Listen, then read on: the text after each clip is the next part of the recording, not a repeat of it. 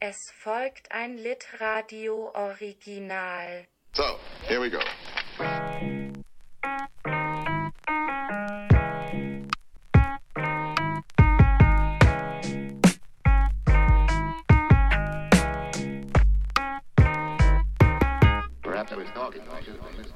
Jetzt einfach random unsere intime Gespräche hier auf.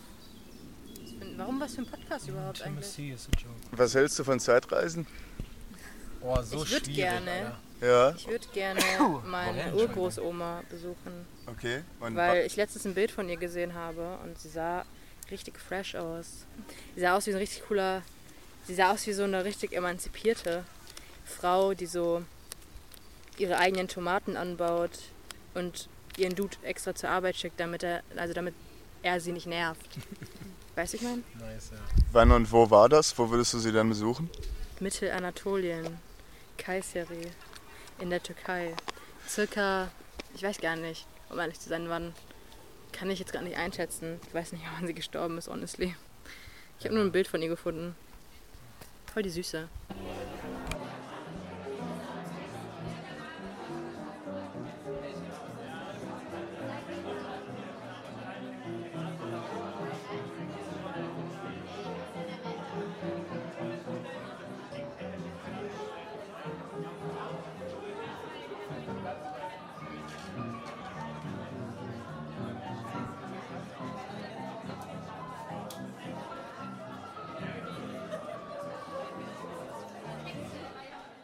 Los geht's, Leute, los geht's. Es geht wieder um Zeitreisen. Zeitreise. Ja. Ähm, was denke ich so über Zeitreisen? Ich habe eine Frage. Glaubt ihr, dass, wenn man ein Déjà-vu hat, das so ein bisschen wie eine Mini-Zeitreise ist? Und ist es dann, also, und ist es eine Zeitreise dann in die Vergangenheit? Und man erlebt irgendwas, was man erlebt hat, nochmal? Oder ist es eine Zeitreise, reist man manchmal in die Zukunft, ohne es zu wissen? Und wenn man ein Déjà-vu hat, hat man es nur, weil man eigentlich schon mal da war? Parallel wisst ihr, was ich meine? Ja, true. ja, aber Zeitreisen, wohin zum Beispiel? Ah, uff. Schwierig. Also ich würde schon gern wissen, so, ob es sich lohnt, alt zu werden. Ähm, also ich würde vielleicht so dahin reisen, keine Ahnung, wenn ich so 60 bin. Ich 60. glaube, ich würde das gar nicht sehen wollen.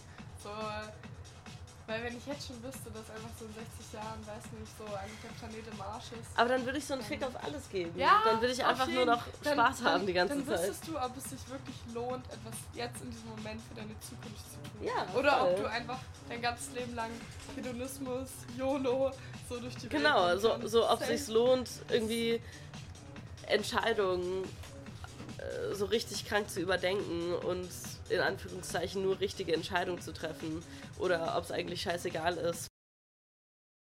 Ich kann euch dieses SEO einfach nur empfehlen, es ist wirklich toll. Und ich habe ein paar Socken mit einem Loch darin, das ist nicht gut, ich mag das halt nicht, aber es ist trotzdem okay, naja, so ist das nun.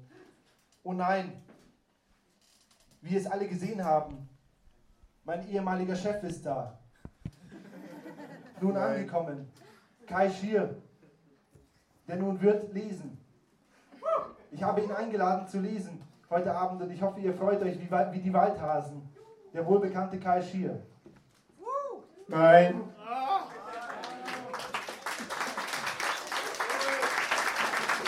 Mr. So geht's, so geht's, ja. Miss, Mr. Görgel, darf ich vorher noch eine Frage an das Publikum stellen, die mir sehr am Herzen liegt? Ja. Leipzig, was geht ab? Dankeschön. Der erste Text heißt Orla. Lieber Pa, liebe Ma,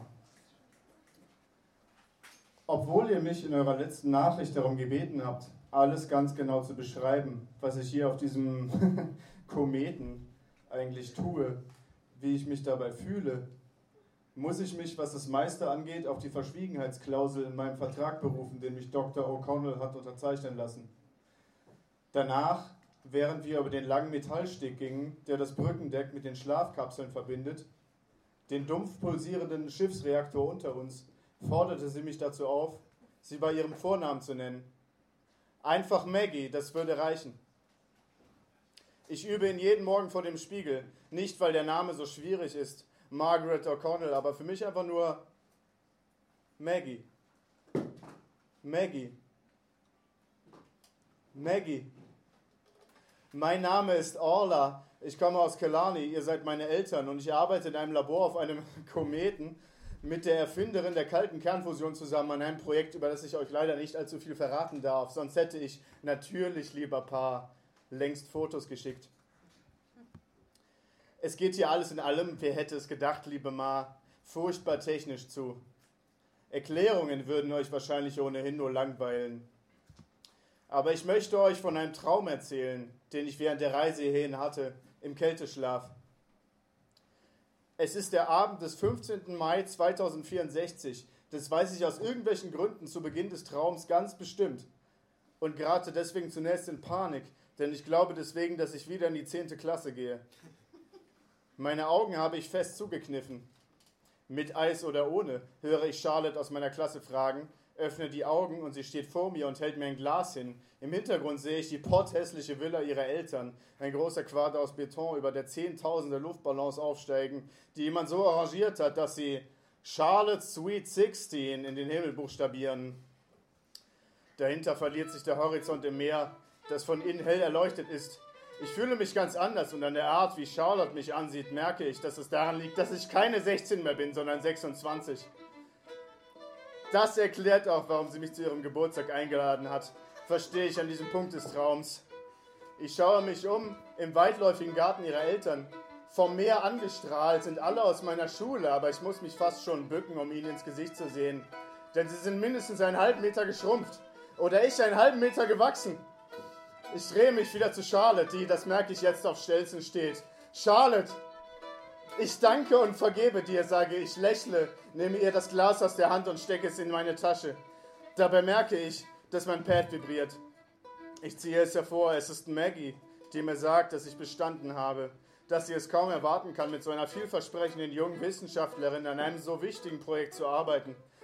Als ich aufblicke, sind die Villa und die Luftballons und Charlotte samt alle anderen von meiner Schule, Schule und die Küste von Killarney verschwunden. Nur das Meer ist noch da, füllt mein gesamtes Sichtfeld aus und strahlt. Das medizinische Modul der Schiffs-KI meint, meine Hirnströme hätten kurz hinter Jupiter für zwei Sekunden völlig verrückt gespielt. Maggie meint, dass ich mir keine Sorgen machen soll. Gerne würde ich noch mehr schreiben, aber die Arbeit wartet auf mich. Alles Liebste, Orla.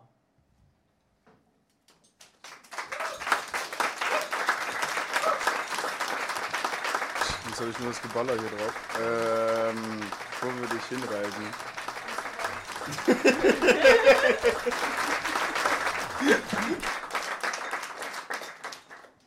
Äh, der nächste Text ist noch nicht fertig, ähm, aber er heißt Deathloop. Macht dazu, was ihr wollt.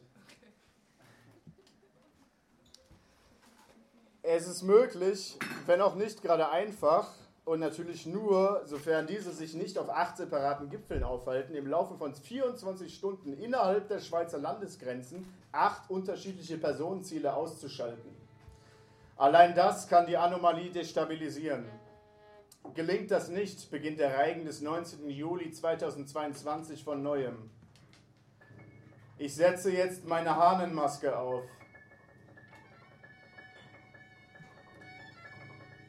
Kurz nach Mitternacht schlägt weißer Bauer E4 auf D5 den schwarzen Turm. Der junge Portier von der Nachtschicht klopft mit der flachen Hand, anerkennt auf den Tresen der Rezeption des Hotels Chalet Gestart in Hohensiel am Ufer des zu dieser Zeit dunkelblau schimmernden Berner Sees, pausiert kurz den WM-Livestream, um sich die Faust zu küssen, Nepomniachtchi wieder, der gerissene Hundesohn. Wenn das so weitergeht, wird sich der Einsatz des jungen Portiers zu den aktuellen Quoten mehr als vervierfachen. Er schnellt mit dem Mittelfinger auf die Leertaste, Zitat vom Kommentator. Weiß in der Offensive darf nun keinen Fehler machen. Der Bär taumelt, aber er liegt noch nicht. A3C5 gut beobachtet von Schwarz, scharfsinnig vom nordischen Altmeister. Doch die Zukunft des Schachsports drängt mit G4, G5 weiter auf Sieg. Steht er getroffen, hüllt den Stein. Das, das unverkennbare Klacken von 120 mm Louboutin-Absätzen auf dem Marmorboden der Eingangshalle drängt sich in seine Wahrnehmung.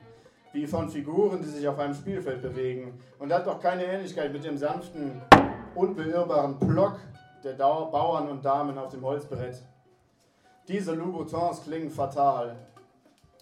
Der junge Portier schaut in Richtung der verglasten Hotelpforte mit den lautlosen Türen von seinem Laptop auf. Er runzelt die Stirn. Weiß versucht sich an F1, F3. Der Turm ragt wollüstig über dem Läufer auf. Doch wer zwei Hasen jagt, lässt einen zurück und verliert den anderen. Schwarz beginnt die Hatz mit F5, H4 vom hohen Ross aus, doch unter umgekehrten Vorzeichen. Die Louboutins haben die Mitte der Halle erreicht. Nicht erschrecken, ich habe eine Reservierung. Der Portier erschrickt. Die Frau, die sich der Rezeption nähert, ist offensichtlich, weder erfolgreiche Start-up-Unternehmerin noch die Erbin eines Schokoladen- oder Spülmaschinenimperiums oder dergleichen. Das verraten den Portier, der zwar noch studiert, aber schon weiß, wie man auftritt, ihre schlampig hochtopierten Haare, ein Mangel an generellem Desinteresse in ihrer Ausstrahlung, der schwere schwarze Metallkoffer, den sie hinter sich herzieht, die Machete in der anderen Hand, das Blut auf ihrem weißen Overall und die Art und Weise, wie sie ihn sehr freundlich anlächelt, als sie vor dem Tresen zum Stehen kommt. Wiederholt sich hier die Schmach von Oslo. Schwarz geht wie Napoleon bei Jena mit Bauer E5, E7 überraschend zum Angriff über. Hallo, sagt sie. Ich habe keine Reservierung.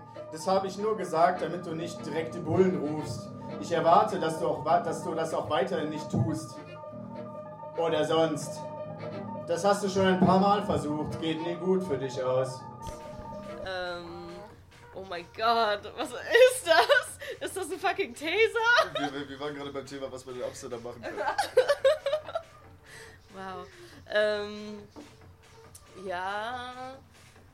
Ah, was? Oh, ich könnte eine, eine Grachtenfahrt machen. Es gibt sogar ein Smokeboat, aber das kostet richtig viel. Da zahlt man halt dafür, dass man auf dem Boot Alter, kann. ich- Aber da kriegt man halt nichts Ich von der Tour mit, weil man so high ist. dafür bezahlen müssen, dass ich irgendwo kiffen kann. Ja, voll. Du kannst also was. Überall Voll. Überall, umsonst, ist mir egal.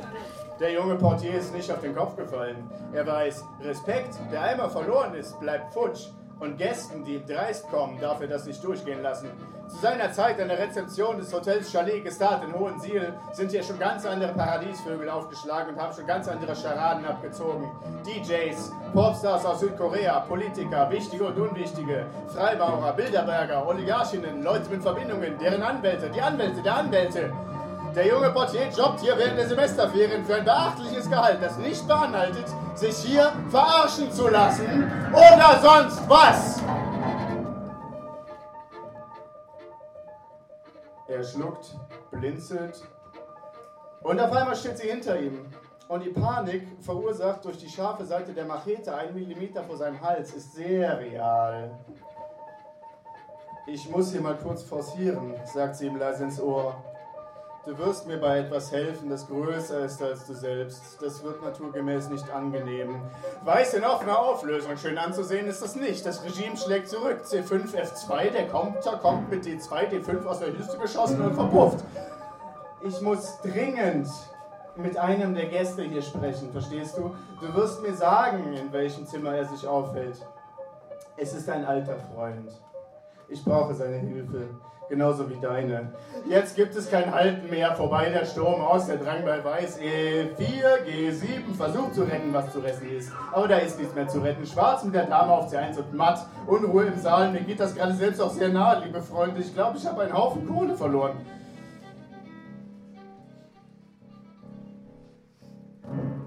Bleib einfach ganz ruhig. Wir haben das wirklich schon oft genug gemacht. Ich lasse jetzt los. Mach bitte nichts Dummes. Dankeschön. Ja, gerne. Ich dachte schon gerade, ey, bist du Plug oder warum hast du so ein Klapphandy? Aber ey, ich wollte mir das auch mal holen. Das Ding ist richtig geil. Portables Aufnahmegerät, ne? Portable Aufnahmetechnik, aber ja. Und ähm, was hältst du von Zeitreisen? Ähm. Bro, das kommt jetzt from the side of life. Bruder. Schon ziemlich Eigentlich- umweltverschmutzend Oh mein Gott, und da, so. ich Eine hab's doch Spiegeleier. Umweltverschmutzung? Ja, Zeitreisen? safe. Ich sag mal so, Ja, ich schon, ja, du hast recht. Zeitreisen, Dein erster Kommentar ist. Zeitreisen ist irgendwo immer unlogisch. Und es, es bedeutet immer, wenn du Teil einer Zeitreise bist, dass du irgendwie was mit, mit dem Ursprung des Universums zu tun haben musst. Inwiefern? Weil du zerstörst das Paradigma der Zeit. Deswegen bin ich aber halt auch gegen Reisen in die Zukunft, glaube ich, so, weil dein Blick auf die Zukunft, die Zukunft ja zwangsläufig auch verändert. Ja, so. das stimmt. Also die Ja. Vergangenheit ist halt schon abgeschlossen, aber die Zukunft ist offen. Ja, Aber glaubst du nicht, wenn wir in die Zukunft schauen, also glaubst du, die Welt würde komplett in Chaos ausbrechen, wenn wir in die Zukunft schauen würden? Oder wäre das so eine, eine Fähigkeit, die nur so den allerobersten WissenschaftlerInnen und den allerschlausten Leuten irgendwie ähm, geboten wird und dann forschen die halt und versuchen die Welt so zu lenken, dass diese schlimme Zukunft sozusagen nicht passiert. Ich glaube, die sollten das einfach nicht machen. Oder nicht? Das, das nimmst, also das sagst du jetzt gerade mit großer Bestimmtheit, so, das nimmst du gerade mit großer Bestimmtheit irgendwie aus dem, aus dem Nichts, habe ich das Gefühl. Wa- Was ist deine Definition von Zeitreisen? Zählst du das auch als Zeitreise, wenn du in ein anderes Universum gehst? Ja, wie stellst du dir denn das vor? Ich meine, ich stelle dir ja nur Fragen. Also. Ich, warst du der, der, der, wir wir standen da und haben auch über Zeitreisen gelabert. Warst du das? Ähm, das kann gut sein. Ich, das, das Thema kommt öfter mal auf. Sagen wir es mal so. Hast du das? Also ich sag mal so, Ich bin äh? Zeit, Zeit ist so ein schwieriges Thema, ne? Aber ich sag mal so, Zeitreisen an sich, ein schwieriges Thema, auch sehr, sehr gefährlich. Man muss aufpassen.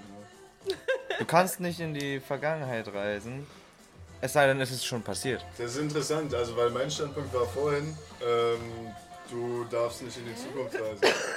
So, also weil die Vergangenheit, die ist, äh, Vergangenheit ist abgeschlossen. Also Ja. ich glaube, wenn Zeitreisen möglich sind, dann ist es nicht so, dass du die Vergangenheit verändern kannst. Also, Du kannst, sie dir, ja genau, dann du kannst bist sie dir nur anschauen, dann und du ist kannst es, sie nicht verändern. dann ist es schon passiert. So. aber bist du dann überhaupt noch Mensch in der Vergangenheit, wenn du gar keinen Einfluss mehr auf die Zukunft hast, weil ist nicht Zukunft so ein Ding, was Dann ein bist du Mensch ja halt quasi ein Überbewusst, ausmacht, also so dadurch, ein, dass er in die Zukunft hinein existiert. dann bist du ja so ein Überbewusstsein einfach nur. Du kannst es In der Vergangenheit? Ja, ja. Wenn du, wenn du keine Möglichkeit hast, einen Einfluss auf die Vergangenheit zu haben, sondern einfach nur stiller Betrachter bist der Vergangenheit.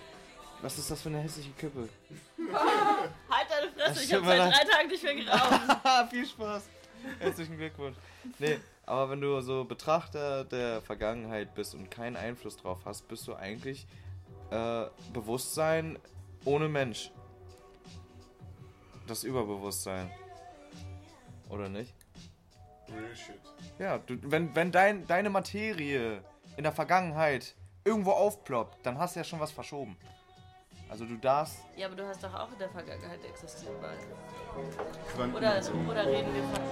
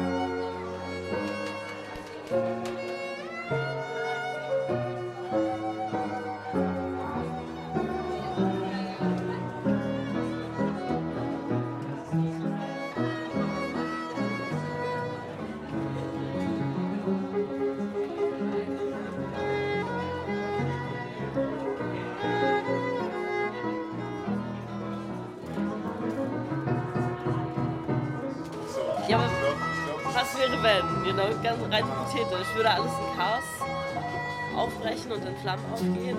Oder, oder würde man sein Wissen schlau nutzen? Wahrscheinlich nicht, weil eigentlich. Ja, wir, voll, und wir nutzen es trotzdem nicht schlau. Ja, Also, ja da auch so eine Herrschaftszeiten. Radiokneipe. Passt auf euch auf.